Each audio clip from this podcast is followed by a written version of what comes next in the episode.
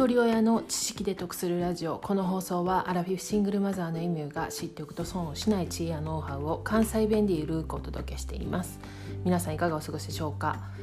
今日は仕事のお話なんですけれども私のポリシーというか考え方仕事のスタンスみたいなものをお話したいと思います。私が会社員時代から一貫して変わらない考え方があります。それは売り手も買い手も50-50で同等であるということ。で今の仕事の業界ではディレクターって言うんですけれども会社員の頃から、まあ、長く営業職をしてきました。私が20代の時はねまだお客様は神様っていうような時代だったんですけれども私の上司が海外生活も長かったこともあってその時代のその年代の人の考え方とはちょっと違ってたんですよね。でその上司から常にねビジネスは売り手も買い手も50-50って教えられてきたんで、まあ、今もそれが私に根付いてるんですよね。でその上司はどちらかというとお客さんよりも下請けを大事にしてましたし社員よりもパートとかアルバイトを優先してましたなので必要以上に取引先とかお客さんに対してペコペコすることはないですし、まあ、違うと思ったら主張できるのもその時の上司のおかげやと思っています。でフリーランスになって、まあ、15年近くなるんですけれどももちろんクライアントに横柄な態度を取ることはないんですけど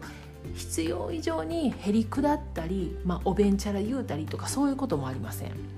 また仕事を依頼する技術者。私の仕事の場合はまデザイナーさんとかコーダーさんとかライターさんなんですけれどもその方たちに対しても同じです。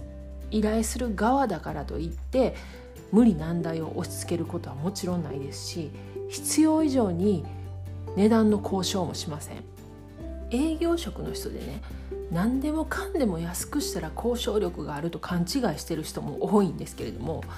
どの立場の人も納得して満たされないと商売なんて続かないんですよね。で満たすっていうのはねもちろんお金も大事なんですけれどもそれだけでもない特に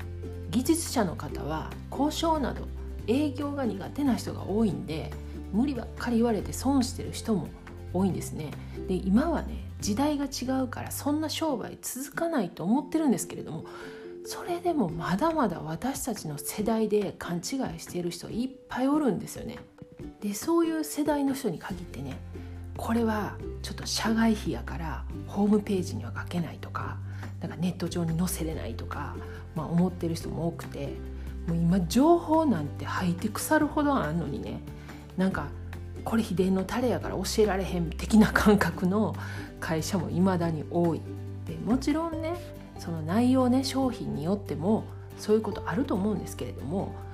老舗のお店でね時代が変わって繁盛してるところって確実にそれだけじゃないんですよね。ビジネスの形態っていうか、まあ、営業一つとっても今随分変わってきてるで価値提供の概念みたいなのが変わってきてるから価値があると思って懐で温めててふと見たら腐ってたってことなんてたくさんあると思うんですよね。しかもそのね大事に温めてたものってその辺に無料で転がってるものやったりするんですよね。あとやっぱり打算的なことってうまくいかないんですよね。一瞬その時はうまくいったかのように見えるんですけど結果うまくいかなかったことは全て打算的な考えで決めたこととか選択したことやったなと思います。なんか随分ちょっと話ずれてきたんですけれども私が仕事で大切にしてることは売り手も買い手もどの立場であっても50-50で同等であるということ。昔から私の変わらない仕事のスタンスについてお話ししてみました。過去回198回でサムネイル制作実績とオンライン秘書という配信をしています。今まで過去にしてきた仕事の内容について少しお話ししてますんでよかったら合わせて聞いてみてください。では最後までお聴きいただきありがとうございました。今日も笑顔で。